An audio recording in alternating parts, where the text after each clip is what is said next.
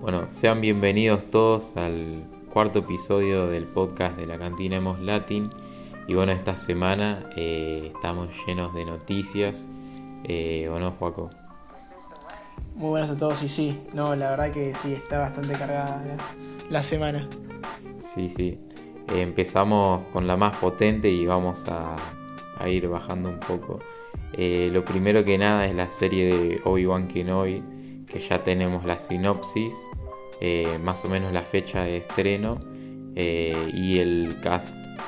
Primero que nada decir que, bueno, de las precuelas dirigidas por George Lucas, una de las cosas que más nos llamaba la atención era la actuación de Iwan McGregor, y no solo como opinión personal y como la de Joaco, sino que en general.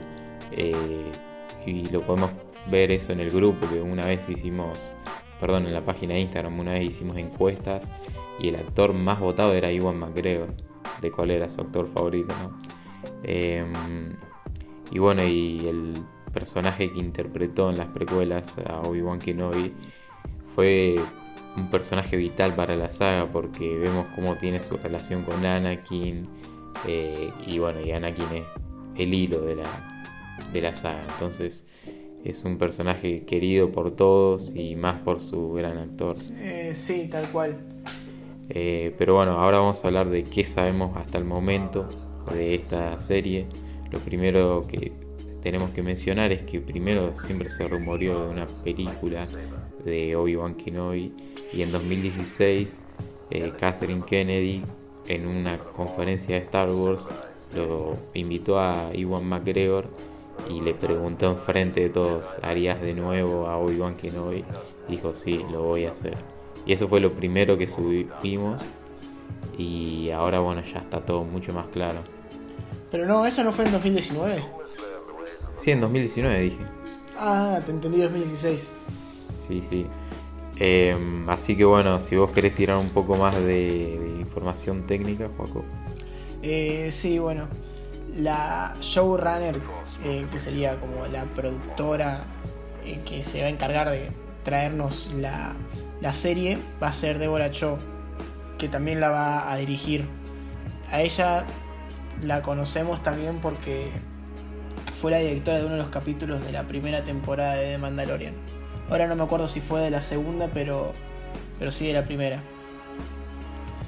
Eh, también el guionista de la serie es Joby Harold, que es conocido por Army of the Dead. La verdad yo no la vi, pero vi que vi que está, era bastante conocida esa película. No sé si vos la viste. No, no la vi esa. Eh, ¿Qué te iba a decir?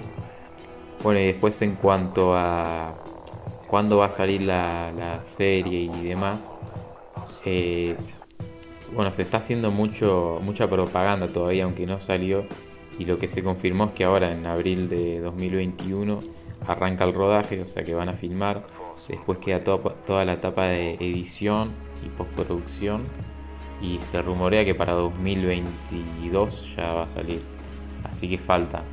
Sí, claro habían dicho o, finales de 2021, pero yo creo que es imposible por todo lo que se está viviendo en el mundo actual, que siempre esté, estás como a ver si uno da positivo, tienen que cerrar todo y esas cosas. Claro, claro. Entonces yo estoy seguro que para mayo del 2022 va a estar la serie. Sí, sí. Una cosa que quería comentarles que es mágico y no tiene explicación alguna es que con Juaco estuvimos una hora intentando hacer el podcast, de hacer la llamada y no da y no da. Y siempre cuando arrancamos a grabar, mágicamente andan los servidores de, las plataformas de podcast y demás. Una cosa muy rara. es verdad. Porque, o sea, ¿cuánto estamos así hablando? Ya, sí, desde o sea, grabando cinco minutos. Ahora cinco minutos no se cortó nunca. No se corta, sí.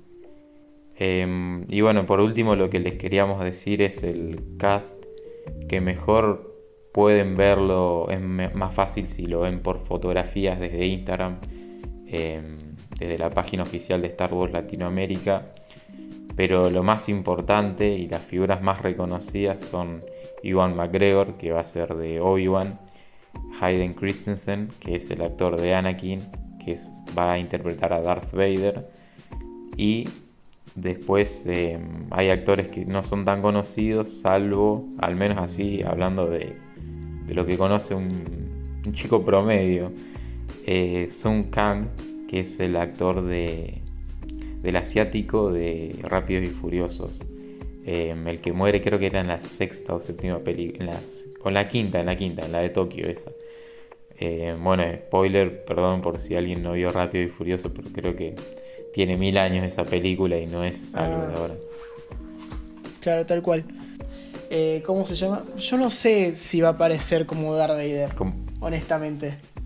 Siento que va a ser más un flashback de un capítulo y nada más. Ah, vos decís a Hayden Porque- Christensen. que para mí eh, no va a aparecer Darth Vader, sino que van a ser flashbacks de Anakin, porque en el episodio 4 supuestamente era la primera vez que, que Darth Vader volvía a ver a Obi-Wan después de lo que pasaba en Mustafar en el episodio 3. Claro, claro. Y también, bueno, esto no lo mencionamos, pero la historia de Obi-Wan eh, de esta serie es 10 años después de lo que pasa en la venganza de los Sith. Eh, entonces, bueno, verlo a Hayden Christensen en, en el cuerpo de Darth Vader, como que, bueno, no sé, tal vez no tendría tanto sentido. Claro, porque Hayden Christensen volvió a ser de Darth Vader en Rogue One. Ah, claro, es verdad. No sabía eso, no, no lo recordaba. Y bueno, eso es todo lo que sabemos hasta ahora de la nueva serie de Obi-Wan Kenobi. Eh, y pasando a otras noticias, vamos a hablar ahora del videojuego de Lego que está preparando también desde 2019, que se llama The Skywalker Saga. Y bueno, por un comunicado de las redes sociales de TT Games, eh, que es la empresa que está desarrollando el juego, nos dijeron que hacer este juego para ellos era como el mejor juego Lego de toda la historia y el más grande, porque es un montón de planetas, un montonazo de personajes. Y bueno, la triste noticia o feliz para algunas es que van a Va retrasar a ser más. mundo abierto también. Sí, va a ser un mundo abierto. Eh, es que van a retrasar la fecha de lanzamiento, que era en este año, pero en otoño de Estados Unidos. Y bueno, y ahora eh, la van a retrasar porque dicen que necesitan más tiempo para hacerlo y que de esa forma, bueno, va a salir mejor el videojuego. Y yo prefiero eso, la verdad, porque es un juego que literal lo vengo esperando desde que lo anunciaron porque no es solo lo- las primeras seis películas como lo conocíamos y las nuevas y, y Han Solo y, y Rogue One, sino que es eh, un juego Lego con un apartado gráfico que nunca lo vimos así en, en los demás juegos Lego y además porque bueno, yo en Star Wars me metí justamente por Lego Star Wars 2, entonces me hace mucha ilusión, me haría mucha ilusión jugar a ese. Em, así que bueno, esa era la otra noticia del día.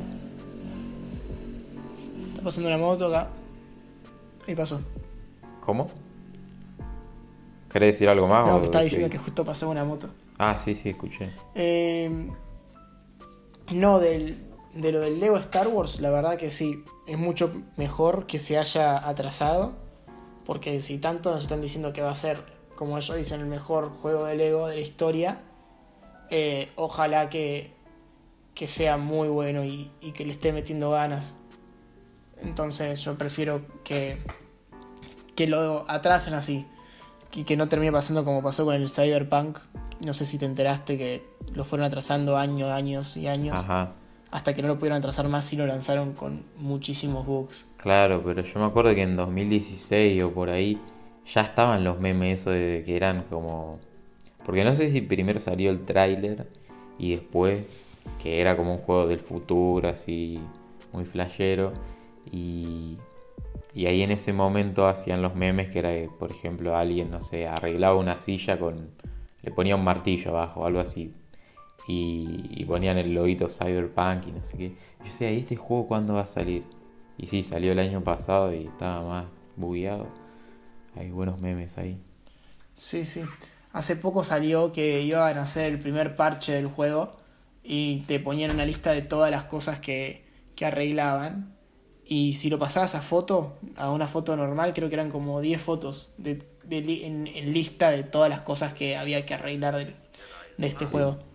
Y bueno, en la industria de los videojuegos es así.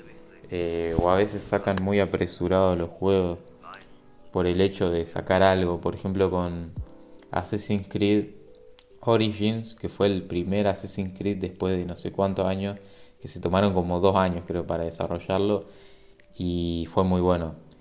Y por eso volvió a levantar las ventas porque sacaban uno por año. Y el próximo juego lo volvieron a sacar un año después en vez de tomarse dos. Eh, que igual ya lo habían empezado a desarrollar, obviamente, cuando estaba eh, saliendo del Origin y por ahí. Pero bueno, este Assassin's Creed Odyssey es una interfaz muy similar, un modo de batalla muy muy parecido. Claro. Y no solo eso, algunas eh, texturas, o sea, de los escudos y de no sé qué, eh, eran, por ejemplo, para que te des una idea, creo que el, Odyssey era en Grecia y, y, ponían escudos de Egipto, que era del que era del Origin, claro. Sí. Y, el Origin sale en Egipto. sí. Sí me di cuenta de eso, ¿viste? Pero bueno, ¿qué se le va a hacer?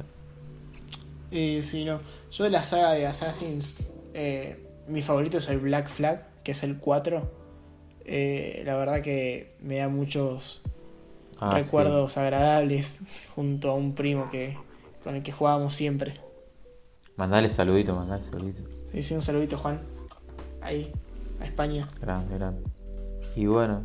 Ah, yo lo conozco, Juancito, con él hablábamos de, ¿cómo se dice? De Lego Star Wars, de Lego Star Wars y juego, él tenía la Wii, me acuerdo. Sí, sí, sí. sí, Buen pan. Eh, así que bueno, lo, ¿te parece si lo cortamos acá? Dale, me parece bien.